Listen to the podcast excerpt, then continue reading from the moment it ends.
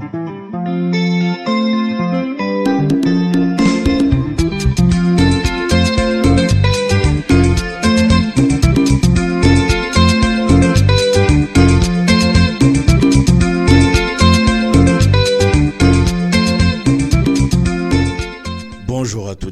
je suis Herman Miessier, journaliste et créateur de contenu basé à Kinshasa. Bienvenue à ces premiers numéros de podcast Les Bonnes Questions. L'idée de ces podcasts, c'est de répondre aux véritables questions qui n'ont pas toujours fait débat dans la société congolaise. Pourtant, elles impactent de manière positive ou négative la vie des Congolais. Vous vous demandez certainement pourquoi les bonnes questions? Les bonnes questions pour plusieurs raisons. Tout d'abord, cela peut permettre d'identifier les problèmes, le défi et les opportunités qui se présentent dans la vie euh, à Kinshasa et dans la société euh, de manière générale. En posant les bonnes questions, vous pouvez chercher à comprendre les causes profondes de certains problèmes en RDC et par extension trouver des solutions efficaces pour y remédier. En outre, cela peut aider à encourager la réflexion critique et à améliorer la qualité du débat public euh, à Kinshasa. En posant les bonnes questions, vous allez susciter des discussions constructives qui peuvent à leur tour conduire à des changements positifs dans la vie sociale de notre pays. Enfin, cela peut vous permettre de mieux comprendre les enjeux sociaux, politiques et culturels de la République démocratique euh, du Congo. Alors, euh, premier numéro de notre podcast qui s'intitule Les enfants invisibles à Kinshasa, la vie derrière euh, les barreaux. Dans la ville de Kinshasa, en République démocratique du Congo, de nombreux enfants naissent dans le milieu d'incarcération où leurs parents sont détenus. Ils grandissent dans des conditions extrêmement difficiles, souvent privés de l'affection et de l'éducation dont ils ont besoin pour se développer correctement. Qu'en est-il exactement de la situation de ces enfants? Qu'est dit la loi congolaise? Pour répondre à cette question, nous nous sommes entretenus avec Maître Grace Binene, avocat au barreau de Kinshasa Matete.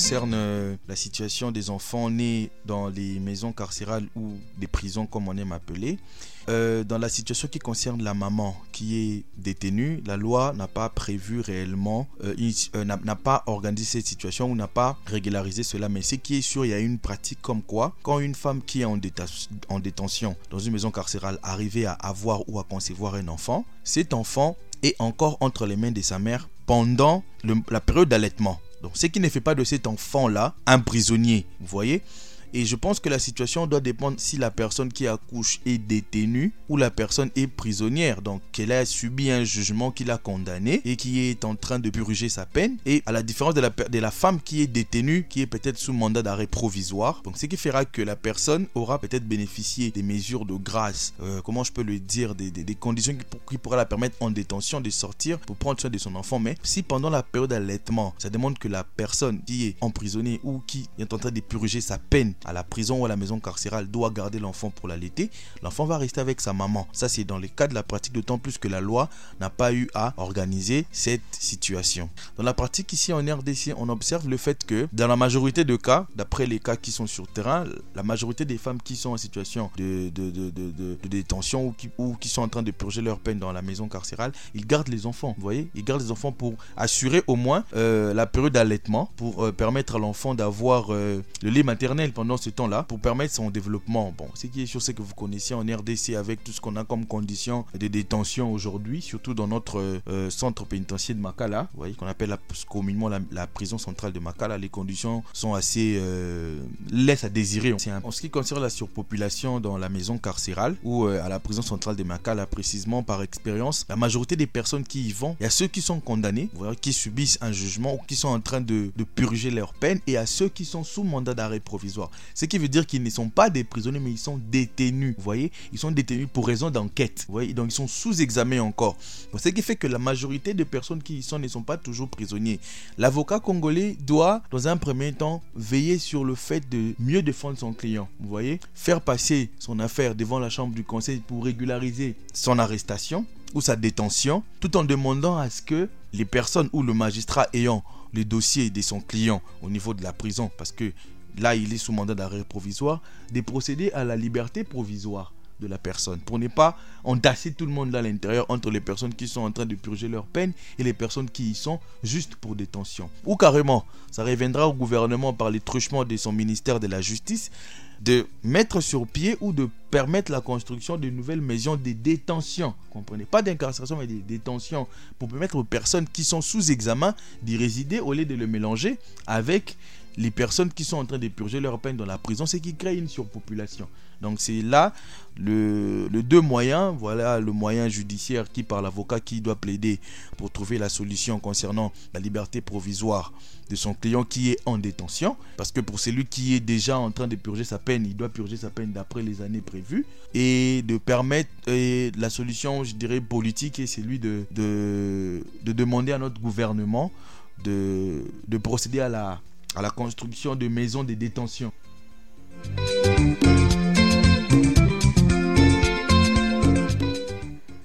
Après ces témoignages de l'avocat congolais, pouvons-nous réellement conclure que les législateurs congolais restent ambigus quant à cette situation?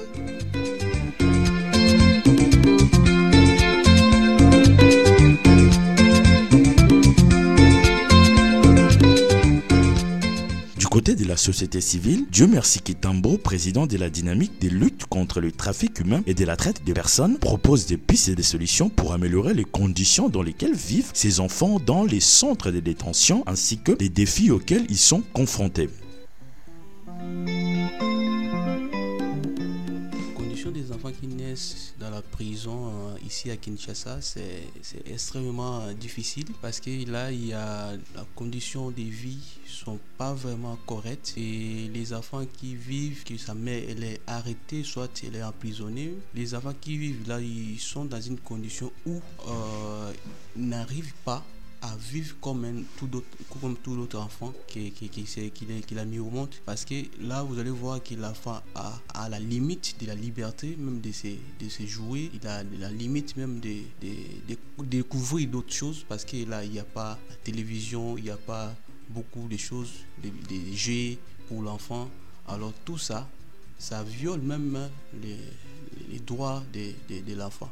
Voilà pour dire que tous ces enfants qui naissent en, prison, ils vivent dans une condition extrêmement difficile. Euh, nous avons eu à voir des cas où euh, une dame qui était arrêtée et puis euh, on l'a transférée en prison et puis elle devait passer au moins plus de cinq fois dans une chambre de conseil et elle était enceinte en fait et puis elle, a, elle a mis elle a, elle, a enfanté un enfant de, un garçon et surtout quand vous allez voir qu'il a il y a quand même un centre de santé mais ce n'est pas aussi équipé.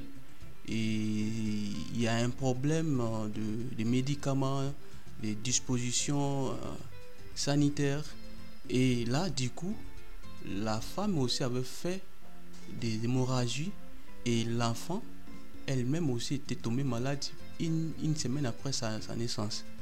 Donc, on a vécu ça, mais tellement que la maman de l'enfant a été arrêtée, mappée, on ne pouvait rien faire, même s'il y a eu des avocats qui demandaient les libertés provisoires et sollicitées, mais les, les, magistrats n'accordaient pas.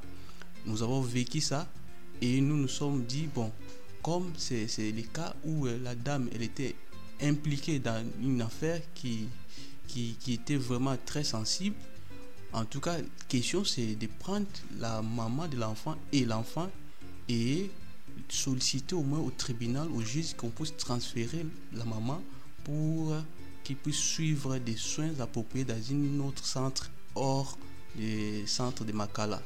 Et ce qui a été fait, ils ont eu à transférer la dame avec son bébé dans un centre euh, approprié. Ils ont suivi les soins et après, la femme a été retournée en prison avec son bébé. En fait, notre priorité d'abord, c'est de promouvoir la protection hein, de l'enfant, de mobiliser et puis de sensibiliser la population si la loi porte à protection de l'enfant.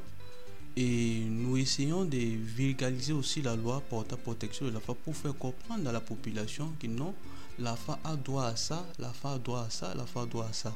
Nous essayons quand même de dire aux autorités et surtout les OPJ de la police, souvent quand ils arrêtent un enfant, et il, auditionne un enfant, c'est interdit par la loi. Parce qu'un policier ne peut pas auditionner un enfant. Un policier ne peut pas carrément arrêter un enfant. Et s'il arrête un enfant, du coup, il doit envoyer l'enfant devant son juge naturel. Et nous essayons de sensibiliser la communauté que la loi portable protection de l'enfant interdit même la torture de l'enfant. L'enfant ne peut pas être torturé. L'enfant ne peut pas être soumis à des travails forcés. L'enfant ne peut pas être exposé ou bien dans des commerces où elle est exploitée, des exploitations commerciales, ainsi de suite. Donc nous essayons quand même de transmettre ces connaissances à la communauté pour que la communauté prenne les responsabilités et les gouvernements et les parents aussi, que chacun connaisse son rôle pour qu'il puisse euh, appliquer la loi et qu'il puisse respecter aussi les droits euh, de l'enfant. Parce qu'au jour d'aujourd'hui, nous constatons que les droits des enfants sont, sont, beaucoup plus violés. Aujourd'hui, vous allez voir les enfants, phénomènes des enfants de la rue, alors, euh, alors que la loi porte la protection de l'enfant interdit derrière ça. Les gouvernements ou bien l'État congolais devait construire, qui est prévu dans la loi, construire des centres des, centres d'hébergement ou bien des centres d'accueil transitoire parce que ça va permettre maintenant d'héberger tous ces enfants qui sont aujourd'hui euh, en situation difficile ou bien les enfants de la rue appelés les enfants chugués. En tout cas, l'État congolais devait les prendre en charge et si c'est un enfant en rupture familiale, il devait mener des enquêtes pour découvrir sa famille et puis faire la réinsertion de l'enfant.